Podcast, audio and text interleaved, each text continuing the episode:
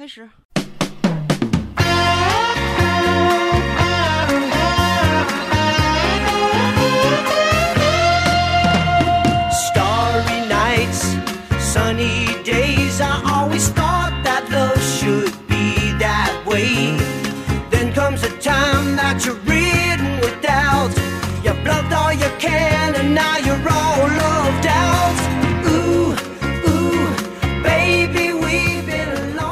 大家好，我是金刚。我是喜儿，哎我是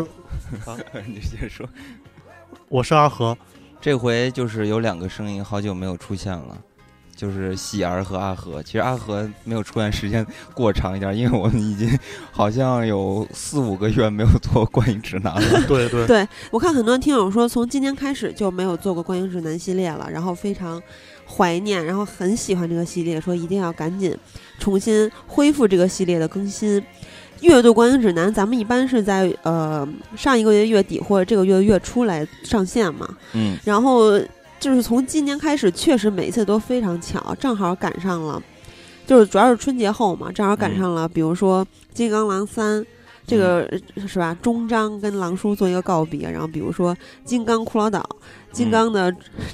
金刚的自传影片，嗯反正就等等一些非常时效的片子，然后咱们觉得值得做一期，然后正好就把《阅读观影指南》给挤丢了。嗯，所以就一直没有做。当然，这个系列大家放心，它肯定还会，我们一直还会做下去的。从这个月开始就恢复了，嗯所以大家也听到重新听到了阿和的声音。我看很多人留言就说还挺想念阿和的。嗯阿和，你最近在干什么呀？啊，最近最近比较闲，一直在休养。最近在看季后赛是吧？对要，对，一直在看了 NBA。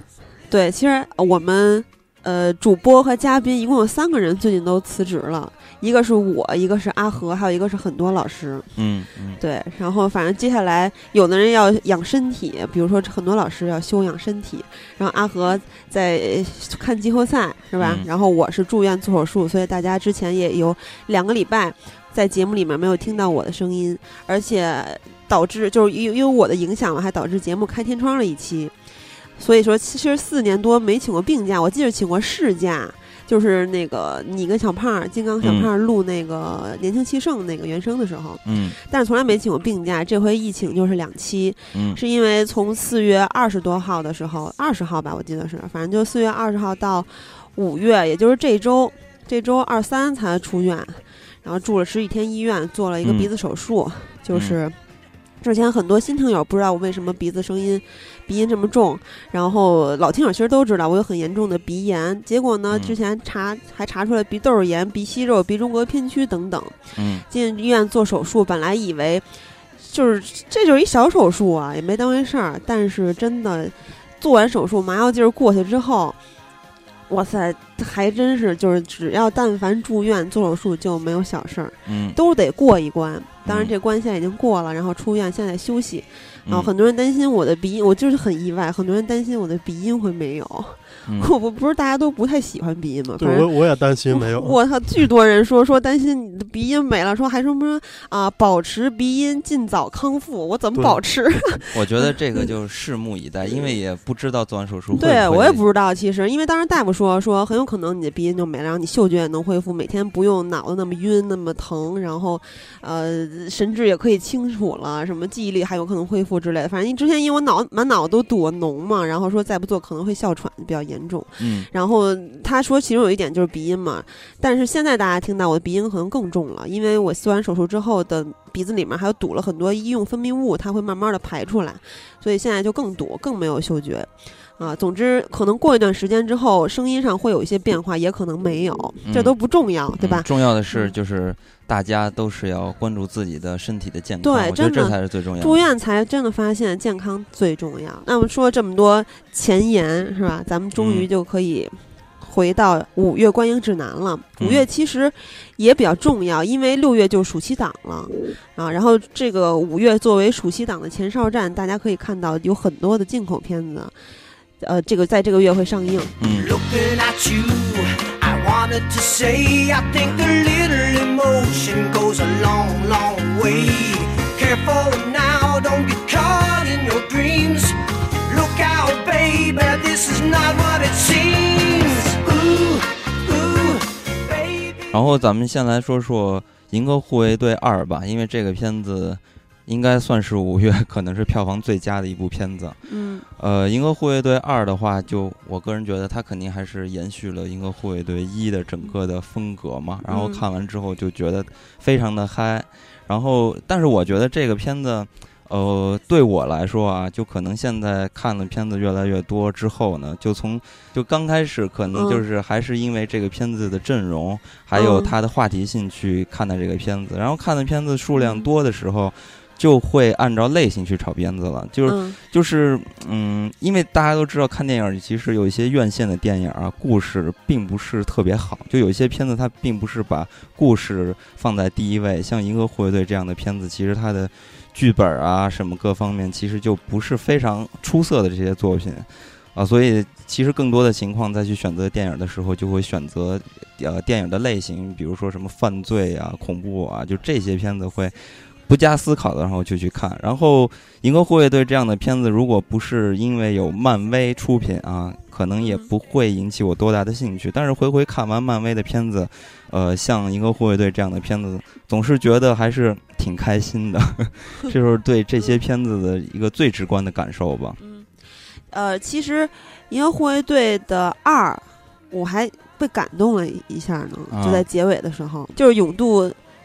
去世，然后星爵对，就说了一几句话，然后呃，而且之后大家一块儿去给他办葬礼，就是他那些掠夺者的好朋友伙伴们，嗯那会儿还挺感动的。但是其实第二部整体上还是一个流动的劲歌金曲，对对，而且是第二部的劲歌金曲，对说这就等于下一张专辑嘛。对，说这个片子其实就是根据背景音乐打仗的一部电影。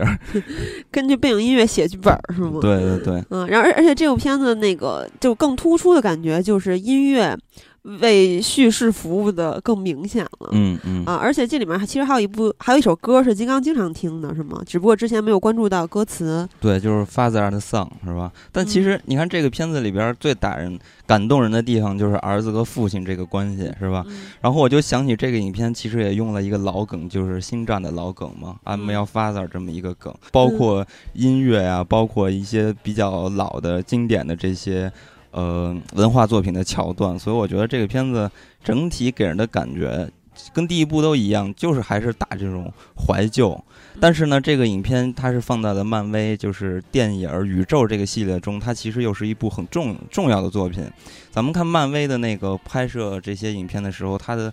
呃这个布局吧，其实就和其他的片子不太一样。他们一开始就把这些战略都已经铺好了，所以说每部影片你都不能缺失，因为你缺失一部，你就不知道下一步要发生什么事情。所以说这是他们的一个套路，我觉得也挺厉害的。就跟拼图少了一块儿似的嘛。其实，在上一部里面，我觉得这个功能更明显，因为出现了无限宝石，还有灭霸。然后，呃，这一部其实就我觉得对整个漫威宇宙的推进，其实就没什么。对，它就像一个番外篇，没有什么实质性的推进，对，主要还是讲呃星爵的找回自我的故事。就，就讲他的身世、对家庭背景。还挺俗的。然但后是这个影嗯片它在漫威的系列里边，其实已经算是第三阶段的收官了嘛。然后咱们嗯也仔细的回想，也可以发现，其实，在漫威电影宇宙的第一系列，其实还是拆楼房，在地球上打仗。然后发嗯展到第三部，基本上已经没有在地球上的戏，已经都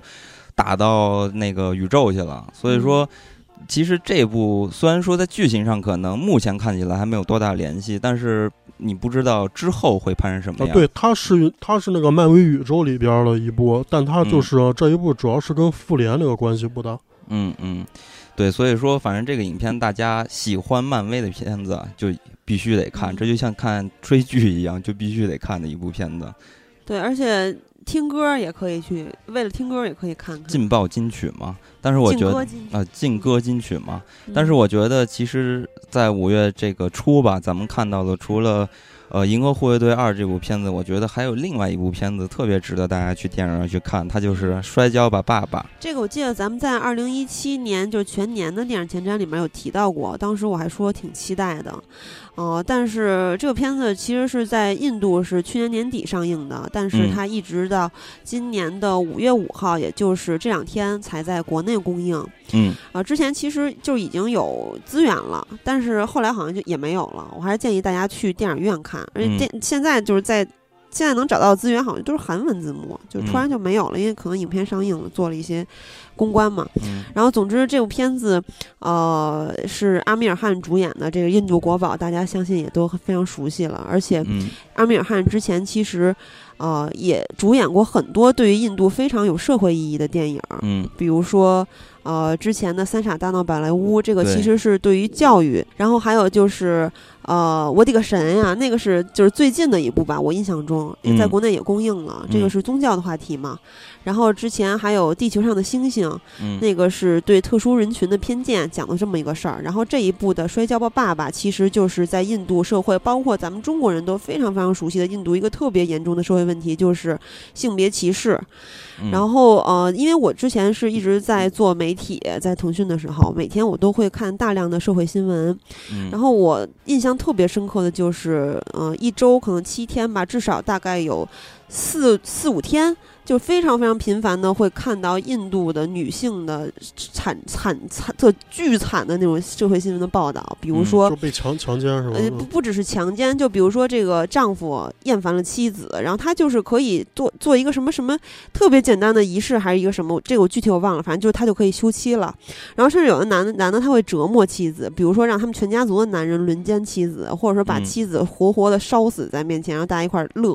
嗯然后还有就是小女孩走着走着在路上，然后会被就是各种男的在一块儿，还有甚至牛强奸，然后就嗯极其的惨烈。他们这嗯个就嗯不止还是这个性别的原因，其实好像还有一些是他们这个教派允许他们这么做，反正还挺复杂的。在印度对，那我刚才说那个呃，就是他可以随便休妻，那个就是嗯一个教派的一个什么仪式。对不同的这个嗯就是姓氏啊，然后他们也嗯也会有不同的 对于这些问题会有不同的做法，所以还挺恐怖的。反反正就是简直不把女性当人看，就嗯比电影里面出现的这些所谓对女性的歧视，或者说呃村子里的人的嘲笑，要严重一百万倍。嗯我每天看这些新闻，我觉得都充满了负能量，对嗯，特别恐怖。对，但是刚才咱们说了这么多让人听起来特别害怕的这些呃描述吧，但我觉得其实《摔跤爸爸》看这部片子的时候，嗯。呃，它并不是这么样一部电影啊，就是说让你嗯看起来会有这么难过，也然后以以至于让你觉得恐怖的这些画面。嗯其实它算一个运动励志片儿，嗯嗯。是吧？嗯，嗯，就是它还是很好看的一部片子。其实说实话，印度的电影特别适合在电影院里边看，为什么嗯。呢？是因为就是歌舞升平嘛，然后非常的美，而且而且笑料也很密集，挺有趣的。对，所以嗯说它是这种特别有商业元素的一个片子，然后再加上这个片子其实它是一个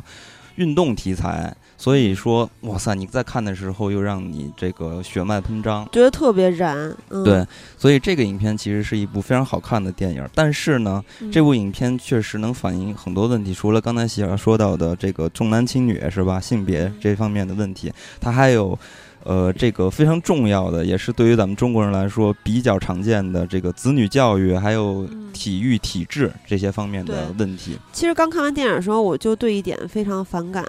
就是父亲的这个教育其实是有很大问题的。虽然大家看到的结果是，啊、在父亲的。因为他是之前是国家的那个摔跤冠军嘛，因为他所以跟能给两个女儿提供非常好的、正确的、专业的摔跤摔跤上上方面的教育，然后让他们嗯。拿到非常棒的名次，还是就是印度摔跤上面的第一块国际金牌等等等等。大家在电影里面看到的这些荣誉，但是大家看到的只是一个结果，嗯，就是其实他在一开始的时候是剥夺了女儿的童年，而且强制的帮女儿选择了她未来要走的道路，而且嗯。让她耽误了学业，然后呃失去了很多，就比如说呃小时候的玩乐时间、交朋友的。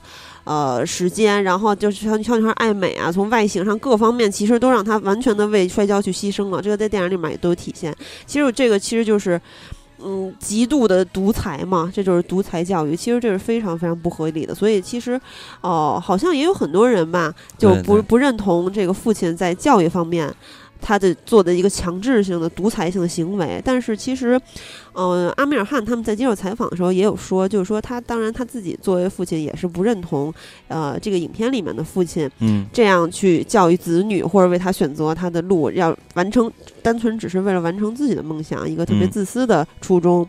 因为因为其实后来跟当时看完之后，我还跟金刚说呢，后来的那些就是这个小女孩，他们有一个小伙伴就说说，我倒想有你这样的父亲，因为我不想就是。就是将来就每天就面对锅碗瓢盆，像现在这样，这一辈子就知道我这样的路是怎么样。十四岁嫁给陌生人什么的，就就就嗯讲到的其实就是男女不平权的事情嘛。嗯然后，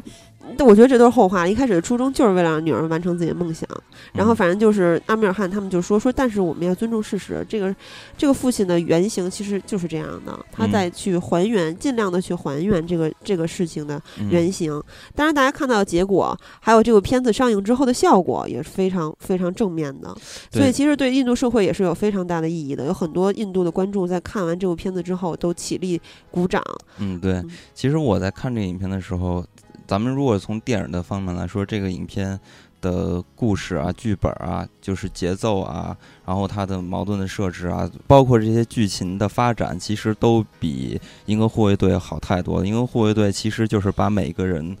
的个性极度放大，然后给每个人贴标签儿，就是以至于让你把每个人强就快速的建立起一个情感，然后你才能继续去对这每一个人物产生一些好奇，往接着往下去追剧。但是《摔跤爸爸》这部影片，它是一个单独的这么一部影片，所以说它不能在有限的时间给你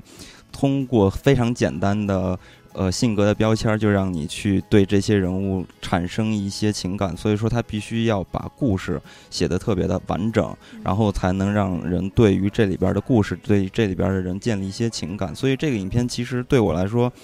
如果从电影电影的角度来说，它比《银河护卫队》好的不不实在太多了。但是呢，有很多人我在看豆瓣上，其实我发现有很多人对这个影片给出了非常极端的评价，就是哦，它、是吗？什么评价？对，就是包括一星儿的这样的，或者是没有星儿的这个分数，然后就评价这个影片，他们不认可，就是刚才喜儿嗯你说的这父亲里边这种，呃，教育孩子的这种思想啊，这种哦方式，就因为这个是吗？对，然后就嗯会觉得非常的落后，然后这是一个退步，这是不文明的一个现状。所以我我当时看的时候，我看完的时候也一直在去考虑这个问题，但是似乎大家都把这个。呃，故事建立的背景给忘了，因为是在印度，因为正是印度有这样的存在，所以说它才是合理的。所以有的人，嗯、再去评价这部电影的时候，就在看完之后，就立马就站在了一个可能比这部电影里边的这些人高一个档次的视角来去呃往下去看这些人物，我觉得这就有点不太合理，这就完全是自有一种自以为是的方式。道德审判嘛。对，所以嗯我是嗯不太喜欢，就是大家给出这样的评价，因为。呃，电影儿它交代出来这些问题，它是真实存在的。那我觉得咱们不应该因为这些问题的存在，然后再建立自己的一个优越感。我觉得反而这是一个很好的可以去看待这些问题的一个机会。所以我觉得这个影片，呃，是推荐给很多人去看的。如果大家呃，就是当地的电影院啊，正好这部影片在上映，大家不妨去看一下这部影片。五月份的片子其实。呃，咱们可以先开始简单的去回顾一下之前发生的一些事情啊，因为咱们之前没有做观影指南嘛。嗯其实今年呢，一直到五月份啊，然后大家可以发现，就是进口片儿特别猛，就是今年好莱坞真的又跟前几年有一，我记得有一年了，就是大家都在说好莱坞嘛，就非常抢食，今年就是非常抢食，然后以至于咱们国内的影片票房奇差。然后呢，在五月的一开场啊，一开始大家就看到了《银河护卫队》，是吧？嗯还有《摔跤爸爸》，但我觉得主要是《银河护卫队》，然后包括接下来会有《加勒比海盗》这样的超级大片儿而且之前还有速激八，啊，对，速激什么的，所以说。呃，今年也是好莱坞好莱坞 就是来西的一年，所以说咱们还是从这些外来的片子开始说起吧。然后刚才咱们说到对，嗯咱们已经说过了《银河护卫队》和《摔跤爸爸》，然后接下来咱们呢说一个另外一个大片儿，叫《亚瑟王斗兽争霸》。嗯，嗯而且这部片子是可以说是性格导演，就是很多人非常喜欢的导演盖里奇来拍的，就是他来指导的。嗯然后主演是查理汉纳姆。其实之前我在看他的呃主海报的时候，我还以为是是那谁呢，是汤老师呢。然后之前我跟阿和有去看这部片子的点映，也就很早之前了，大概三三月几号，反正三月份的时候是吧？阿和，嗯对，那你觉得这片子怎么样？阿和推荐给大家吗？呃，这部片子推荐的话就一半对一半吧。就我那就是不我个推荐。呃不是嗯一半对一半，就是说有些观众他可能比较喜欢，然后嗯我我属于那种就是不太喜欢嗯这个嗯片子，因为它本身故事，嗯它就是我觉得故事就很俗套，就是大家一看就知道它剧情的走向。我觉得这不能说俗套吧，我觉得就是我对我来说，准确的来说应该是经典，就是像尤其是欧它就是美人民，其实就是哈姆雷特差不多，狮子王都差不多那种。嗯反正亚瑟王的故事大家都很熟呃知嘛。故对故情嗯就是就是故事走向，大家就是基本上就能猜到。嗯然后他就是，所以我就我就觉得他故事带给我没有什么新鲜感。嗯呃，但是他吧，他他的那个特效打斗，我觉得这方面做的就比较精良，嗯，就这方面确实做的不错。所以这片子就还是一个卖视效的。呃，对，但是这个片子我觉得它没有什么爆点，嗯，就没有爆点，因为当时那场就是我跟喜柔看完，还有我还有别的朋友也看，我就问他们，他们都说嗯嗯就睡着了。我中间是 我中间是犯困，我必须我出去嗯，嗯待了会儿，我我才进去，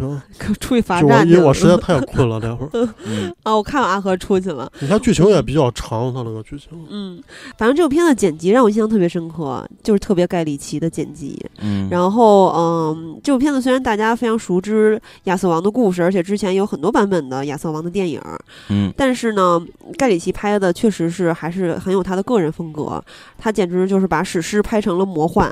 啊，就是我一度在以为我在看那个《冰与火之歌》或者是嗯《指环王》之类的。嗯啊，然后，然后这个主演其实查理·汉纳姆，我觉得他除了像刚才咱们说到的汤老师，还特别像皮特，对，以及查宁·塔图姆的混合体，啊就是拍成了把史诗拍成魔幻这一点，包括配配合着裘德洛的表演，我觉得还是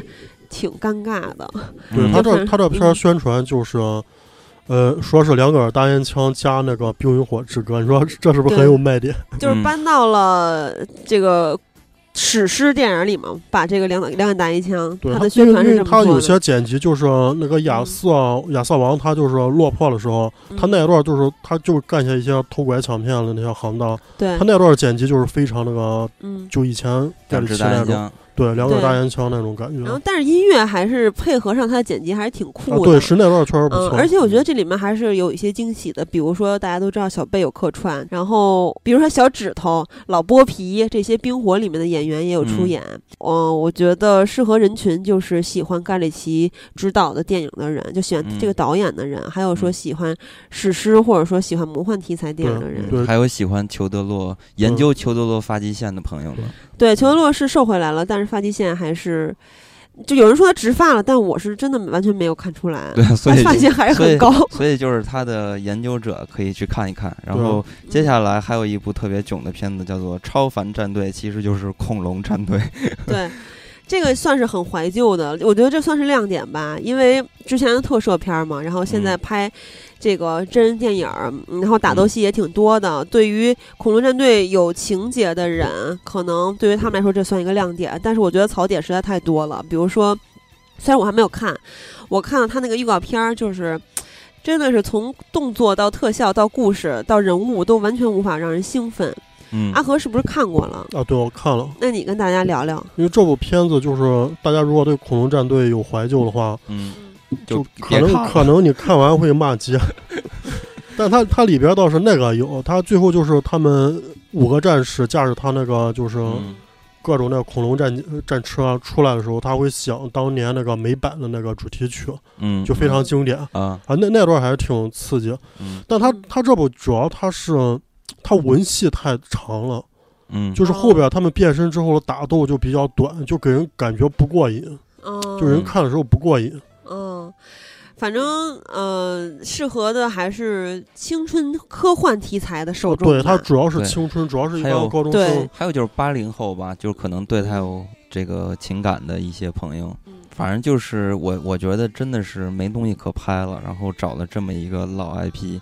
然后这老 IP。反正对于我来说没多大吸引力，小时候我还真是没怎么看。我我也没看过对《恐龙战队》。对，然后嗯，这个片子不知道会不会大家对大家会有一些情感的嗯。这个点吧。豆瓣已经豆瓣的分数都已经出来五点四分，就是大家可以看一下，嗯，就有些观众看完了一些评价，就嗯自己判断一对下。，反正我们是不太推荐这部影片。那非常不推荐然后接下，来还有一部科幻电影叫做《异星觉醒》嗯。啊，这个片子其实咱们之前简单的提到过这个影片，但是呢，现在随着呃接接近它上映了嘛，所以又知道了更多的信息。然后这个影片就。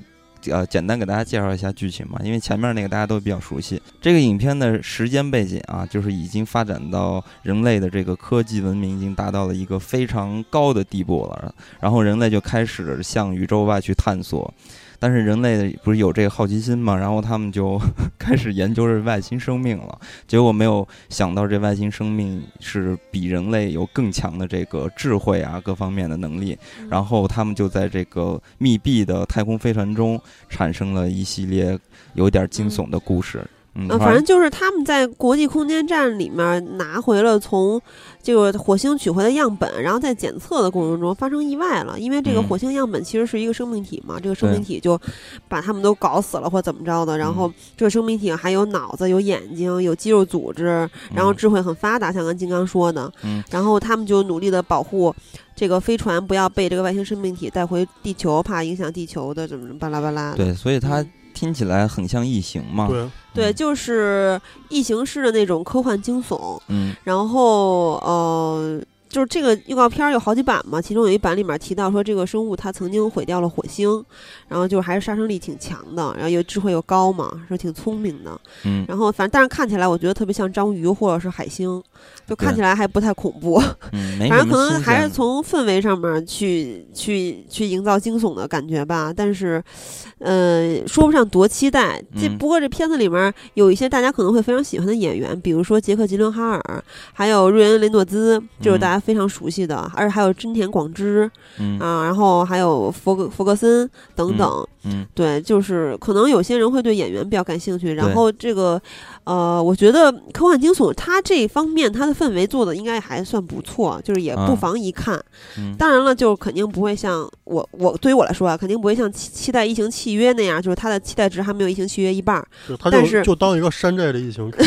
但是我也应该会去看，但不一定去电影院看嗯反正就喜欢这类的朋友也可以去看一下。因为它这个名字叫《异星觉醒》，所以就是它现在大家叫不喜欢叫那个缩缩写名字嘛，嗯都叫异星，所以当时很多人把这个片子跟那个异形给搞晕了，就啊。尤其定档的时候，嗯，不过这个影片就据说啊，它的结尾是有一个大反反转。啊，嗯。然后具体是什么反转，大家感兴趣可以去看。嗯。然后这个影片的幕后也挺有意思的，因为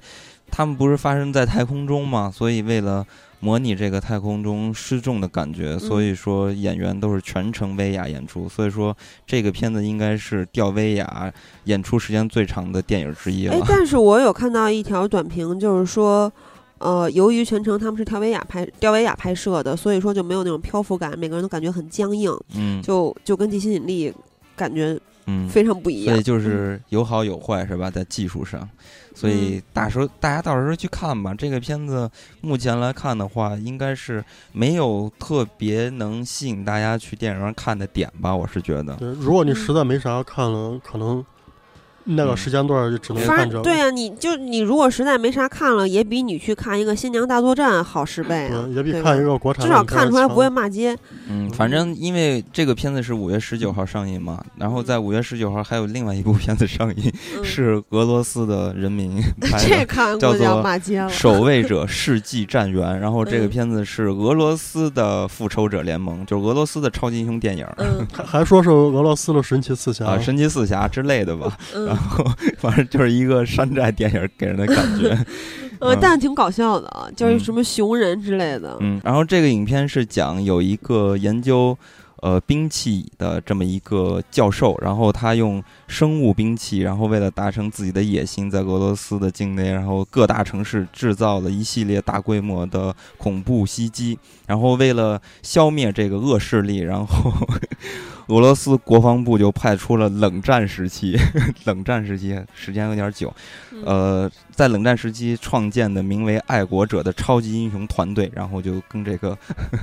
呃恐怖分子然后搏击，然后拯救世界吧，然后这么一个故事。然后听起来的话，就完全是一个特别山寨的，然后也没什么看点的片子。然后再加上这个影片是发生在俄罗斯，大家也就可想而知，它的视效也不可能做到好莱坞那个级别。嗯所以我我是觉得看 要什么没什么这个片子。对，因为本来我是听说老毛子的片子，我还有一点期待的点是在于老毛子的片子都非常猛，就没有道理的干死你。就那我期待是这个，因为他毕竟是组组团打 BOSS 的这么设定嘛，跟复复联一样。嗯就比如说像绿巨人这样开了挂的、特别不生猛的，我就是猛的这种这种戏份，我也在预告片里没有看到，所以还挺失望的，其实你要也说完全不期待。对，你要比这个设定的话，就已经比不过什么 DC 啊、漫威啊，因为差的有点远了。人 D DC、漫威都打到宇宙去了，这个还在拆楼房呢。但是老毛子的老子就是猛，干死你的那种猛是非常搞笑的。我不我不说不是说跟 DC 和 Marvel 不一样的，是特别逗的那种能跟种能跟那个印度阿三一 PK 了。嗯，就是，但是反正没有看到在预告片里。反正这个影片我觉得咱们就不推荐了吧。嗯，嗯，不推荐。然后接下来五月二十六号会有一个大 IP，它就是《加勒比海盗五：死无对证》。嗯，然后这个影片剧情就不怎么介绍了，大家到时候去看就行了。因为一说起《加勒比海盗》，大家也都知道这是一个什么事儿了，主要就是看嗯杰克船长嘛。嗯然后杰克船长现在又瘦回来了。对瘦了一点儿，然后因为大家仔细算一下，然后距离第一部上映其实已经十四年了。就是嗯德普当年第一部的时候，我还记得非常妖娆，那个时候还属于巅峰呢，特非常帅。嗯也是很多人都特别喜欢他，以至于到现在吧，在回忆曾经的德普，现在 大家肯定觉得有点反胃了。对于德普，不是，我觉得《加勒比海盗》就是最新一部五里面，因为毕竟是《加勒比海盗》系列，它的妆嗯很重的。对，能遮盖一点。对，然后再加上他已经瘦回来了，所以我觉得没什么反胃的。反正我我看到他，我还是觉得很怀念，很就虽然说没有多喜欢，不像原来那么喜欢了，但是我还是觉得有感情在，就没有觉得不会恶心，怎么会恶心呢？而且这一部里面其实还有一个特别情怀的点，就是奥兰多·布鲁姆回归了。也不能说情怀吧，其实就是他就为了让你有让你怀旧，啊为了让嗯你就是回回回忆起之前你看这个片子时候的呃感觉啊、嗯等等。但应该是一个打酱油的这么一个角色。对，因为海报上好像没见他的头像。嗯，预告片里面也没看见他，对所以说这个影片但是据说我记得之前看过外网的稿子，说他戏份不是很少。反正这个到具体咱们再再再看吧。嗯，嗯，然后这个影片我觉得就还是推荐给加勒比海盗的影迷吧，还有德迪士尼普的影迷。还有迪士尼的粉丝，对对，反正就是呃，《加勒比海盗》一到四，呃，之前的北影节还有做过展映，嗯，然后有也有也有人去看，当然肯定没有那些其他的，比如大师名作啊，或者是其他的经典电影看的人多，但是也有不少人去看。嗯，应该有很多人都这么想的。反正一到四，一到四都看了，第五部就是再看一下也就嗯无所谓了，对吧？所以说，他这一部配乐还是那个配乐，对都没变。对，而而且还有可能啊，因为大家现在也不知道这个《加勒比海盗五》是不是德普就是最后一次饰演杰克船长，因为在《加勒比海盗五》呢，这个里边其实会出现一些二代了，所以说嗯不知道接着再往下拍还会不会还有就是他的出现，或者说他这个角色会会渐渐的，就是失去比重。主要看他票房，主要还是看票房。对，啊，其实还有一部进口片儿会在五月十九号上映，叫做《当怪物来敲门》。嗯这导演之前拍过《孤堡惊情》《海啸奇迹》，然后还有《低速快谈》第一季，这个大家应该比较熟悉。嗯然后呃，这部片子其实讲的是一个小男孩儿，他的妈妈呃得了癌症，然后进行化疗，然后在这个过程中，他遭遇了很多呃对于他来说非常痛苦的事情，比如说。啊、他搬去和非常刻薄、冷漠的姥姥一起住，然后被他的同班的同学欺负，然后他的父亲还离开了，不知道去哪儿了。我我因为看预告片儿我也不知道，反正就是他父亲还走了。然后，嗯、他就在这个过程中非常非常痛苦，然后他就呃就是相当于他召唤出来了一个恶魔，这个恶魔长得特别像《银河护卫队》里面的格鲁特。看预告片的感觉就是相当于他陪着他去，呃，释放自己，发泄自己的痛苦，然后帮他过了这一个心结吧。嗯，就是大概是这么一个故事，不是剧情简介啊，是我看预告片之后觉得这故事大概是这样的。嗯这里面有西格尼韦弗，然后还有菲利提菲利西提是演他的母亲，然后还有连姆尼森，然后托比凯贝尔是演他的爸爸。反正这嗯个片子应该就是一个呃很温情的片子，嗯，有一点童话对，有一点童话，就是有点呃黑暗童话的感觉。嗯嗯对三，所以说五月份的，就是外国片儿差不多就是这样。但是其实可以发现有一个不同的地方啊，就是说咱们在提这些影片的时候，都会去找这些电影的人群，然后你就对比就可以发现，这个迪士尼的片子就很厉害。为什么呢？迪士尼的片子就是基本上不用去画人群，就是它就是。全龄全年龄段，然后嗯适合各种人群，这就是他们在定位的时候就已经成功了。所以说，咱们在看《银河护卫队》的时候，你会发现啊，或者说漫威的电影吧，不止男的看喜欢看，女的也喜欢看。然后，而且他们的搭配，就是角色啊的搭配也都是非常合理的，有男的角色，有女性角色，然后还有负责这个耍萌的角色，然后包嗯括音乐、动作、情感，我就哇塞，太全面了。所以说，真的是超级牛的爆米花电影。所以说，《银河护卫队二》还是这样，就是想要去电影院去嗨一下的，我我觉得这是一个非常正确的选择。嗯那么咱们来说回五月份儿国内的，就是华语电影吧。华语电影其实数量也不少，但是、我觉得在五月份要杀出一片天地还是挺难的。啊、那咱们先来说可能要成为一匹黑马的电影，然后这儿是咱们会，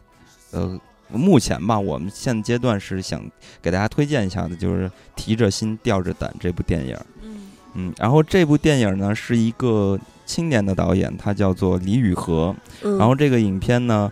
呃，是类似于一个呃买凶杀妻这么一个故事，然后呢被很多人把它捧到一个很高的地位，就是说它有点类似于新迷宫或者是疯狂的石头这样的一个，这叫很高的地位吗？哇塞，也不叫吧，很高啊！这就是一个就是在结构上啊，然后做一些文章。你你对于这么一部电影，就是一个青年导演，然后把它捧到了你看这个《新迷宫》什么样这么高评分的一部电影上，我觉得这已经能证明这部片子值得关注一下吧。嗯对对，这导演之前是 FIRST 青年影展里面，呃，拿到了青年电影推选单元的最佳导演。不过他之嗯前那个《三公里》是一个短片，这也是他嗯的第一部长片。嗯啊，就之前还拿过最佳摄影啊，就那个《三公里》。嗯，然后这个呃，提着心吊着胆，我在看北影节展映的片子的时候，呃，很多片子在放映之前都会放这个片子的预告片儿。然后呃，当时我还就就是那个时候才知道这部片子，就前一段北影节展映的时候，阿和你应该也看到过吧？哦，这片我看有有有预告，嗯，对，嗯。然后反正就是，嗯，我看，因为我还没有看，但是有有些人已经提前看过了，然后我看到他们就说说这个片子的，哦、我总结了一下啊，反正亮点大概是表演，就每个人的表演都很出色，嗯然后还有节奏，还有笑料很足，然后叙事是环环相扣的，我我能反驳一下，就我我看到的，然后你你看过了是吗？我看了，啊，你看过了我，觉得那帮人都在瞎吹了，嗯，那你因为他这个片子他肯定他肯定是不如《疯狂石头》差嗯十万八千里，嗯。嗯，他也不如《新迷宫》，他是有点像《新迷宫》，为啥像《新迷宫》？因为它也是一个就是多线叙事那种感觉。嗯。所以，所以你你一多线叙事，就大家玩结构家就大嘛对一玩结构，嗯。大家就打鸡血，觉得玩结构比较高级，比嗯。平铺直叙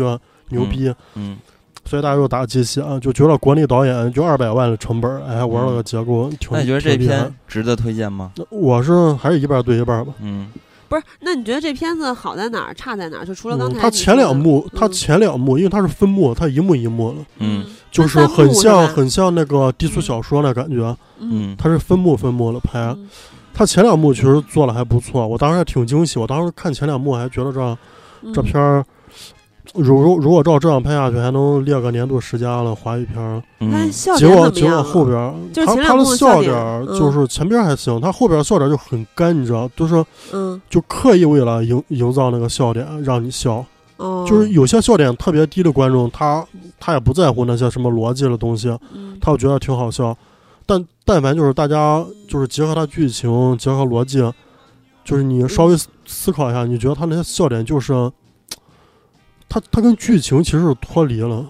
就嗯故意就是让你笑就还是挠你是吧？啊，对，嗯，然后呃，我看到也有一些人像阿和是说了一些槽点，比如说环形结构其实也并不新鲜嘛。然后国内也有其他玩口碑的，不是玩结构的口碑作品在前，比如说凤凰石头这些。然后还有人说说人物没有立住，没有魅力。然后呃，当然具体的，反正我还是挺期待的，因为在五月的国国产片儿里面，这部应该算是相对来说比较期待的，但当然也不是嗯最期待，最期待的之后之后会说到。嗯然后我觉得这个片子适合的人群就比如说悬疑片儿啊，或者嗯搞笑电影的观众。然后还有很多人在看过《驴多水》之后很喜欢任素汐，然后把任素汐奉为女神。那这样的朋友也可以去看看这部电影，因为她在里面也饰演了配角，是吧？哦，对，女配它里边里边戏份不多，会因为驴得水就把一个女的升为女神吗？哦，我看到他的影这人页里面有很多人这么说，就是说她啊是现在已经成为我的女神。我我看见驴我看见任素汐有点生理不适，他那他那张脸看着嗯，太，太长，他那个脸，你知道，我第一次看他那张脸，我有点我想到那个。就是那个陈小春那个《鹿鼎记》里边那个胖头陀，你知道？啊，就就有点哦长嘛，就对对，是吧就那个胖头陀，就看着挺嗯吓人。长脸好看你不懂。啊，咱他真人挺漂亮，真人还是挺漂亮。对，然后嗯咱们接着说另外一个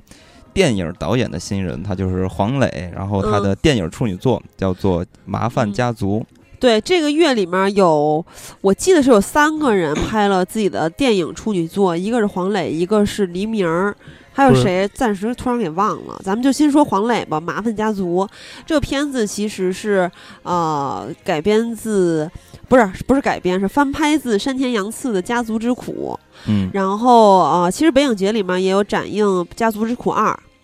啊，然后嗯这个片子就是黄磊来指导，然后呃，这个这个就是剧情是都跟《家族之苦》一样的，大家就自己自己去了解一下就行，咱就不说了。嗯然后但是就可以说下演员，因为这个演员，比如说老父母这一对儿是张伟新和李立群来饰演的。李立群大家都知道嗯是这个戏精嘛，之前，就叱咤在舞台剧的风风云台对，然后还有就是儿子这一对儿，就是黄磊和孙俪演的，孙俪也是他现实中的媳妇儿嘛。我，估计是为省钱吧，就是找自己媳妇儿来演。有夫妻档也是一个宣传的套路。嗯然后反正就他的女儿这一对儿是海清和王迅演的，海清是他的学生嘛，之前之前他俩也演过《小别离》那个电视剧。然后他小儿子那一对儿是魏大勋和任容萱演的，然后反正就是这个这些演员吧。然后这里面还出现了岳云鹏和和那个何炅的客串。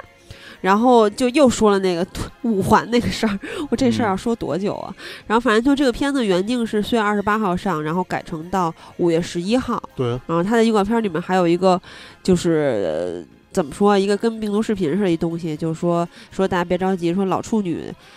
做，然后就这中间还断了一下，就说说那个别太着急，反正反正就是可能可能是后期还是各方面的原因吧，就推迟点时间上映。嗯，然后其实四月二十八号上映也挺也挺恐怖的哈，那会儿对他有速激八他这他这两个档期其实都竞争很激烈。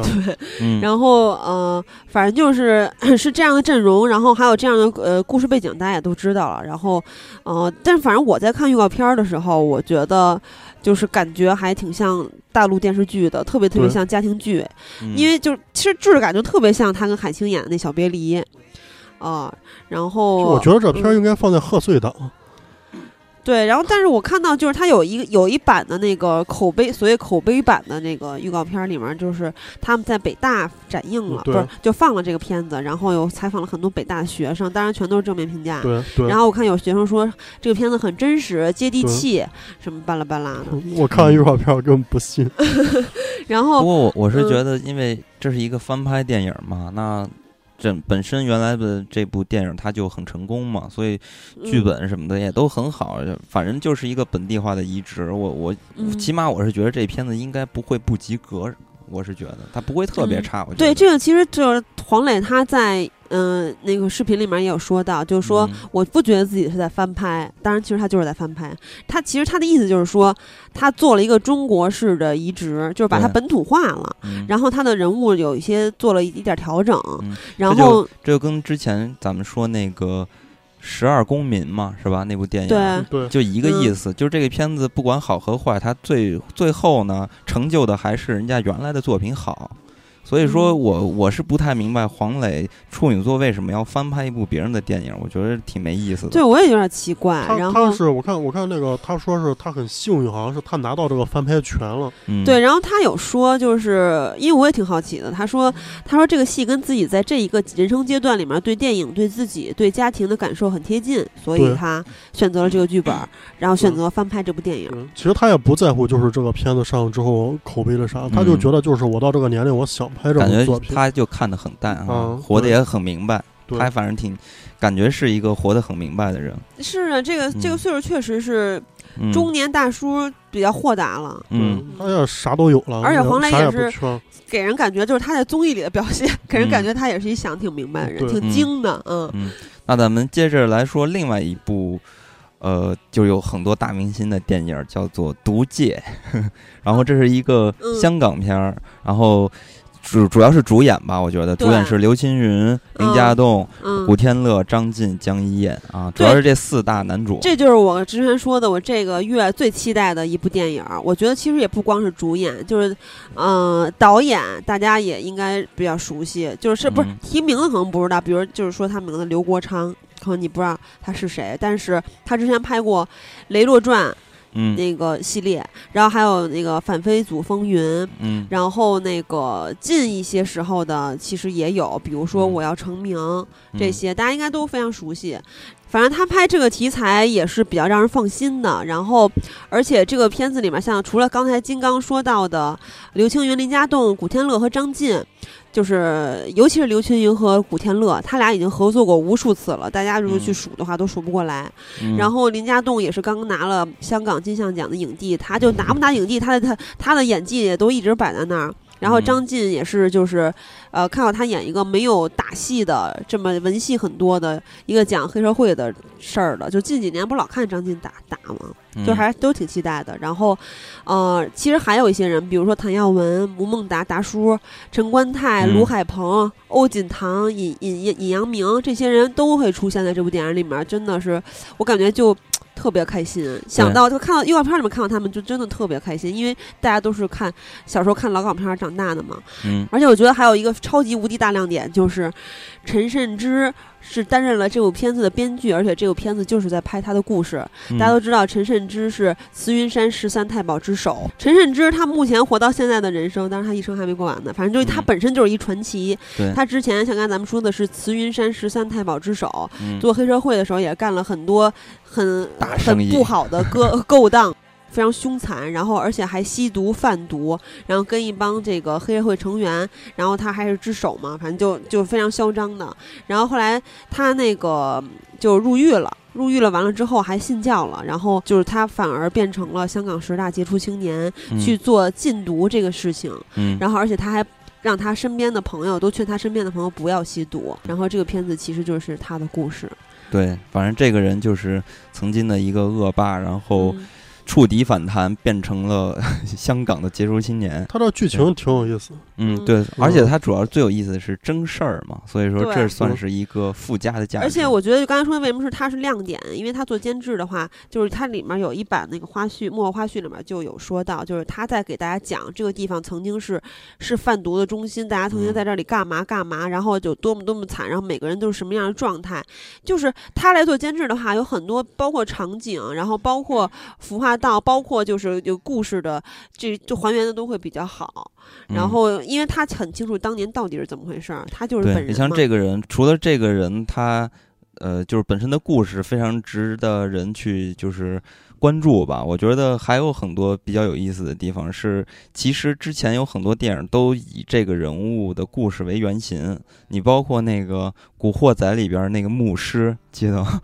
就老跟嗯，小混混吵架要打架的那牧师，那牧师的原型就是陈慎之，然后包括还有电影就拍的叫做《慈云山十三太保》嗯。啊之类的，而且他之前还有一小弟，就是李兆基，大鸡嗯。哥，大家嗯。都知道。对，所以说嗯。这回这个毒戒是吧？嗯就他是真的是获得他的认可，然后也是他的首肯，然后并亲自的单制的监制，所以说这影片这反正都是点吧，是吸引大家去，因为。之前他其实好几次有给其他电影去做顾问，然后还用的那个呃其他的名字嘛，嗯然后呃不是，因为他之前其实有给其他的黑社会电影去做过顾问，然后但是这部就是他完全来自己在监做监制，然后自己给大家提供故事原型、人物的原型，就是全部就是反正就是不一样嘛，因为是他自己的故事。嗯，然后看这个影片的时候，让反正让我联想到一些其他的点，就是你看这个影片，因为也是有很多就是上个世纪六七十年代的戏嘛，所以仔细回忆了一下啊，咱们国内的那个青春片儿是吧？就是老是 一说到青春，然后就是谈恋爱是吧？学嗯生谈恋爱，但是一想到香港的这些青少年，那就是砍人，对古惑仔是吧？喋血街头，这都是砍人。当然，咱国呃那个大陆，看来还是大陆这个环境稍微好一点儿。社会治安比较好是吗？嗯对，不是，但是大陆也有东北这些什么黑社会，只不过你不能拍，不是你只不过不是开玩笑嘛。嗯好吧，然后咱们接着往下说，然后接着有另外一个嗯导演处女作的作品叫嗯做《抢红》，然后导演是黎明。哎，这片子都没有声音啊，都没有怎么见到宣传啊。嗯，然后这个影片你有你有收到他的讯息吗？就宣传做了很很隐蔽，嗯没没怎么做低调也没什宣传么点儿，他这嗯，也有点啊。四大天王，四大天王的导演处女作，我天，现现在谁还期待黎明的电影？但有张涵予、杜鹃儿，哎，好吧，你接着说，金刚。嗯，嗯然后这个影片是黎明执导嘛，大家也都知道四大天王就是有。就是其他三位嘛，我觉得都算是功成名就，尤其是郭富城和刘德华是吧？然后在电影方面都是成绩赫赫啊，但只有黎明现在混得很差。然后当导演，然后咱们看了这个影片的剧情，包括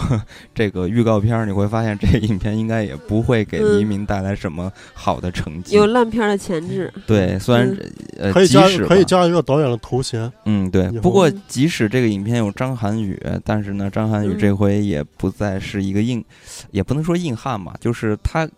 跟咱们原来认识的那个张涵予演的角色有点不一样。我觉得这可能是算是一个看点吧，其他我还真想不出来了。所以这个影片叫抢红，剧情也不太给大家介绍，因为确实我们也没有太看懂，所以就是抢夺红酒的意思。对抢夺一个阴谋，嗯抢夺一个红酒，然后嗯这么一个故事，然后这个影片就目前不做是他真正的目的不是红酒啊，是还有一些阴谋。啊，然后这嗯个影片咱们这儿就不做什么推荐了。嗯然后接下来还有一部片子叫做《美容针》啊，这个影片是闫妮儿演的，还有杜天浩，嗯，导演是你知道黄美谁是杜天娜，浩吗？我不知道啊。就演《小时代 》，特意说，小时代里边一个 魏海男四不知道男五的几个对，角就是色，就是魏海，就是魏海。嗯嗯，因为为什么说这个人？因为嗯这影片嘛，就是主小鲜肉打的就是小鲜肉嘛，御姐御姐与小鲜肉嘛。就他他这个片子可能是前两年的项目，好像是压着没上吧，现在嗯才上吧。因为你看现在杜天浩的人气，他不可能跟闫闫妮儿对戏做嗯一个男一。嗯闫妮儿真的是美了好多，而且年轻嗯了好多。还有，其实大家应该还有印象，就是《情圣》这部电影嘛，然后它里边就演的这种职业女性、对都市的丽人是吧？对，一个然后性饥渴。对，然后变得就哎跟原来的佟掌柜不一样，然后那部影片口碑啊、票房也都是很不错的，然后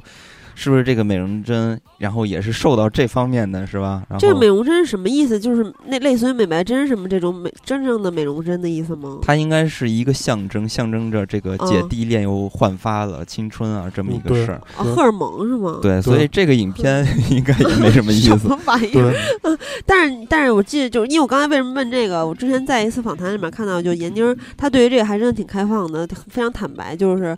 就说我我觉得就是在我这个岁数，我想去追求年轻和美，没有什么问题，就是呃。其实就跟李小璐对于整形，当然李小璐整形啊，她是说打针，就反正就是还是挺开放的，就是说大家追求美没什么大不了。但是闫妮对儿确实变好看了，也不是说多僵什么的，就是嗯确实是好看的那种那种微调。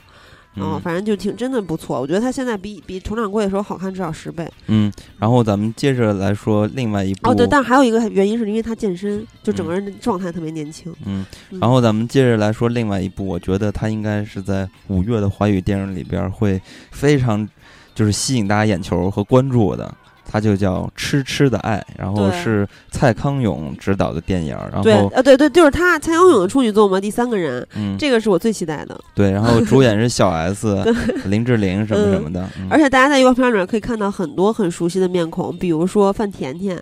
呃，当然嗯范甜甜不不重要，其他的人，比如说甜甜，甜甜就是原来老出现在康熙的，还有沈玉琳，然后 hold 住姐这些，就是台湾综艺的熟脸儿。之嗯前就是因为康熙停播了，咱们就很多很久陈，还有陈汉典，呃，对对，汉典嗯，然后很久没有看到他们了，我还挺开心的，在预告片里看到他们所。以这个影片看起来很像是《康熙来了》大电影，对，就这种感觉。然后那个这个预告片儿的最后几幕的时候，就呃这啊，然后这个预告片儿的最后几个镜头，然后还有一种假二零四六的那种科幻小资动态杂志大片儿戏的感觉，就特别嗯像杂志大片儿，有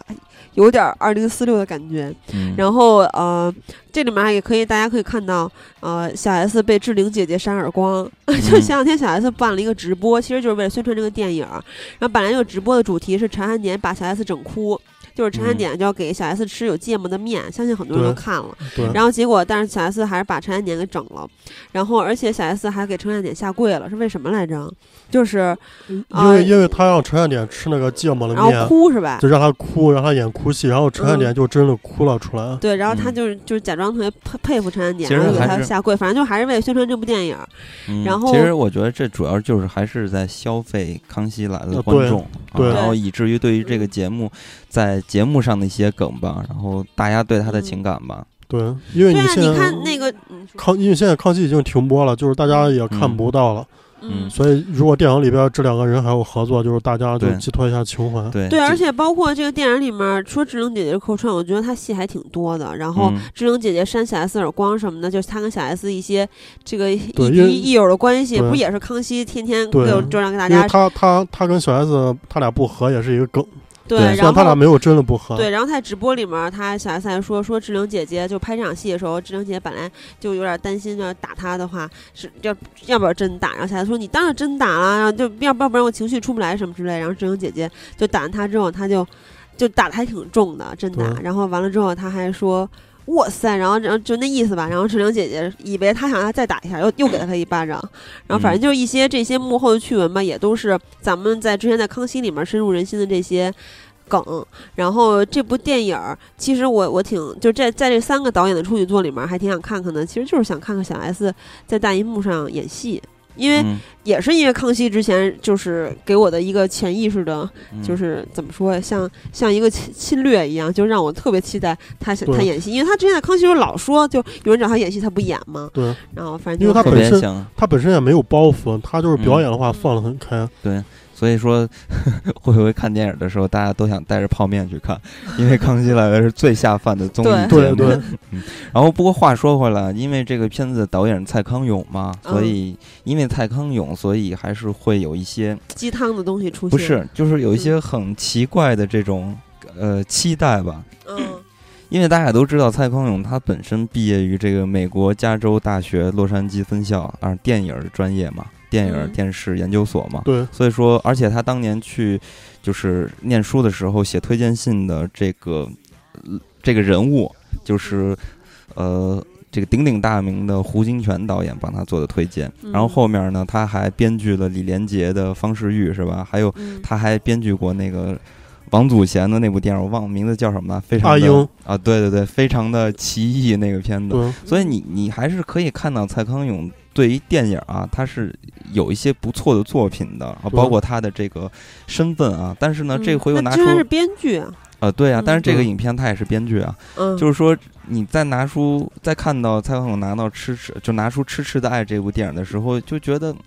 心里很奇怪，也不知嗯道到底应该怎么做一个判断。因为这部作品，大家就是看那个预告片，你觉得它不像一个科班的，就是去嗯美国学电影的人。对，像一个包括跟他就或者说不像他之前编剧的电影那样，呃质感都不一样。对嗯他他的风格还是贴近那个康熙那种风格。对就我本来以为会看到，也可能会啊，就是看到一些像蔡康永他独有的温柔的小智慧，可能嗯看完电影也会有，但是我不知道，反正现在看现在现在看预告片的感觉就是乱七八糟的。因为之前我不知道是李敖还是就是台湾一个很有地位的李敖说过他，说哦说过他像你说这样的人，你就应该端正的去做一些实事、啊。他就觉得就是蔡康永把他，因为他是很有才华的一个人，嗯他他把他的精力放在那个康熙上面，他就觉得有点浪费他的才华，对你不浪费他应该的时间。做综艺，你应该去做实事，而他是这种态度。所以我是觉得这个影片啊最热闹的，绝对是这个影片上映之后会出现一大堆的声音，信不信？我觉得这影片一定会出现各种不亚于郭敬明那种。对对对，所以我我我觉得这个影片之就上映后的好戏才算开始。嗯那接着咱们再来说，呃，华语五月份可能能称得为大片儿的一部电影，叫做《荡寇风云》。嗯，荡寇风陈嘉云上导演编剧，嗯，然后是嗯。赵文卓主演，洪金宝，嗯。呃，还有万万茜还是万茜这个字儿万茜，对万茜。然后这个故事很简单，讲述的就是戚继光啊、嗯。这个事情，反倭寇啊，抗抗倭寇抗倭英雄，嗯。对这么一个故事。啊，反正嗯。大家应该对于这种历史题材也没什么兴趣的，包括这个影片的这些演员吧，也确实没有什么号召力，所以这个影片对我来说，反正我可能也不太会去看。我嗯我觉得也不太适合推荐给他去看。他他这个片子，我看新闻上，他当时拍摄的时候，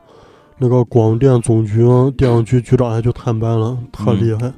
嗯，嗯，哎，你不喜欢赵文卓吗？我挺喜欢赵文卓，我我记得嗯之前看那个《王牌对王牌》有一期赵文卓去了嘛，嗯，然后你可以看到他，哎，感觉他真的化身成为了黄飞鸿，就一身的那个宗师的气质，方世玉吧，就黄飞鸿的感觉，他只他好像只演嗯过黄飞鸿，就是他也演过方世玉，就是他身上的气质很嗯。像黄飞鸿，哦。不是说他演过谁，就他嗯现在在节目里看到的那个气质啊，就是非常的儒雅，而且呢。嗯。在做一些武，哎呦，一说到这武术，现在还挺想讨论一番。的。反正嗯。看起来他是气质很不错的。然后还有洪金宝，洪金宝肯定就也是武术指导嘛。嗯。反正这个就是古装大片儿的这种又讲民族英雄的，就现在古装大片儿卖不动，应该嗯普遍都没什么观众兴趣。不太喜欢这种片子。对嗯这个没什么市场在这个类型，然后不太推荐吧。但是如果你是历史爱好者，也是赵文卓的粉丝，对，或者或者你想就是像明辽海战那种拿一对比看啊、一看对，可以看一下。那咱们接着来说另外一部电影，叫做《临时演员》啊，这个影片就简单提一句就行了。，对也是嗯郑恺吧，还有热依扎，热依扎。这热依扎我不太认识，然后他就是说这个嗯一个狗仔队拍了一个女明星的绯闻吧，疑似绯闻，然后呢研发出了一些故事，然后他主要是接着这就是现在娱乐圈的这些八卦的这些烂事儿啊，嗯然后这么一个热度做一个宣传不知道吧。关晓东怎么也来演这种电影来了。嗯，嗯，反正这个影片应该没什么看点，再加上郑恺现在一直演这种类型的，或者说同样的角色、同样的差不多的故事，然后也不会有什么惊喜，而且他夜店小王子，嗯对，然后他演的这些戏本身也没有什么特别好的，对吧？嗯所以也没有办法帮助他成长啊。都是一些都市那种。对，所以这也就拉倒了，不推荐了。然后还有另外一部电影叫做《夏天十九岁的肖像》，这是 涛涛演的。，对，嗯，这也挺逗的。对。然后这个影片我觉得还挺扯的，故事特有意思。故事就是说，这个涛涛扮演的这个小朋友，然后他看到了他的这算是邻居吗？还是什么？然后不是，他当时是因为那个住院，然后呢，他拿一望远镜偷窥对面别墅里面一小女孩儿，然后嗯这女孩儿呢，他看到他女孩儿把他爸给杀了，嗯然后呢，但他就莫名其妙的还就爱上这个女孩跟踪这个女孩对，然后他俩就就反正就在在他俩谈恋爱的过程中，他还遭遇了很多危险，然后这个女孩儿就是有很多复杂的东西，他慢慢的发现，嗯大概是这么一个稍微有点悬疑的爱情故事，对。然后虽然说这个故事好像听起来很很很扯，是吧？嗯但是呢，这确实是改编日本新本格派推理小说的一个作家作品。这个作家叫做呃岛田庄司的一个作品。嗯嗯，然后这个片子其实幕后吧，你包括这幕后个还不错，对幕后还不错，包括导演是吧？对，然后还有这个制片人啊之类的这些呃团队吧，还是挺嗯不错的。那导演是张荣吉啊，张荣吉就是拍《逆光飞翔》，口碑非常好的一部。对对，然后这这个片子就是我看到了一段综艺节目做的视频，我觉得还嗯就是挺假的。他这里面有说到说涛涛的演技十分惊艳，然后说他的专注努力还有进步赢得了所有人的认可。然后原著作者也就是岛田庄司还从美国特意飞过来来探班，然后嗯与黄子韬一见如故。他说他演绎的康桥多一见如故的事情？然后说黄子韬演绎的康桥正是自己心中构想，对黄子韬的未来寄予厚望。我说简直太假了，这个。这这种嗯这这种这种片儿汤话真是太溜了，说嗯嗯，但是问题是说的还是挺不太圆滑，说的有点太假了啊。嗯反正还挺期待涛涛的第一部大银幕作品，是吧？是他第一次在在大银幕上露、嗯，是他第一次当男主角，对演主角男主，嗯所以说推荐给涛涛的粉丝们。然后还有另外一部电影，我觉得有点儿性质有点类似啊，与这个涛涛这部电影，它就叫做《不期而遇》。然后它的主演是张亮和张雨绮，嗯、呃，也是团队还不错，因为影片的。导演啊，不，因为影片的这个监制是曾经拍过《钢的琴》的导演张猛监制的，然后这个电影呢也是电广传媒影业和狮门影业然后开发的这么一个项目，就是跨国的这么一个项目。这个月他们有两部片子，还有一个是《超凡战队》。对对对，所以这个影片的这个看到就是后边这个团队应该看起来还不太不不错啊，但是但是预告片很恐怖啊。对，但是就是可能给人的感觉就和涛涛那部电影一样，应该嗯、算不上什么特别好的电影吧。嗯，就所以感觉还是就跟刚才咱们说到郑恺了嘛，跟他之前演那种夜店小娘子的电影还，就这这个虽然不是夜店小娘子，但是就也就那种国国产爱情喜剧不太好看的那种，就两个人在异国，然后嗯产生了一段爱情。就很多之前都我突然想不起来，但是之前就去年和今年都有很多这样的片子，然嗯后。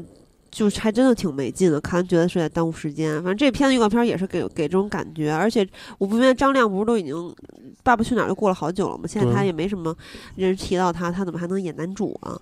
反正就就还怪怪的。然后张雨绮的表演和张亮的表演都觉得怪怪的。嗯，那咱们五月份儿就是这样，然后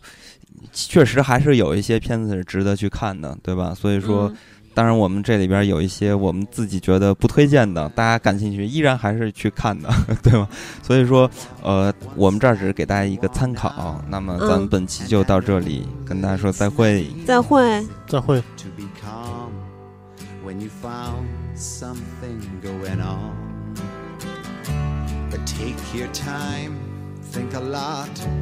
time, think. Of everything you've got? For you will still be here tomorrow, but your dreams may not.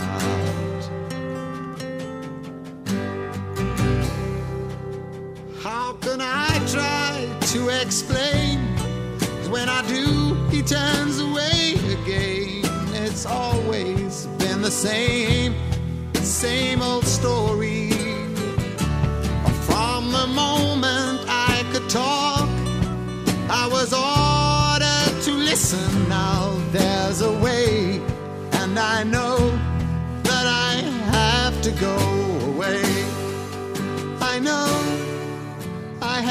To go.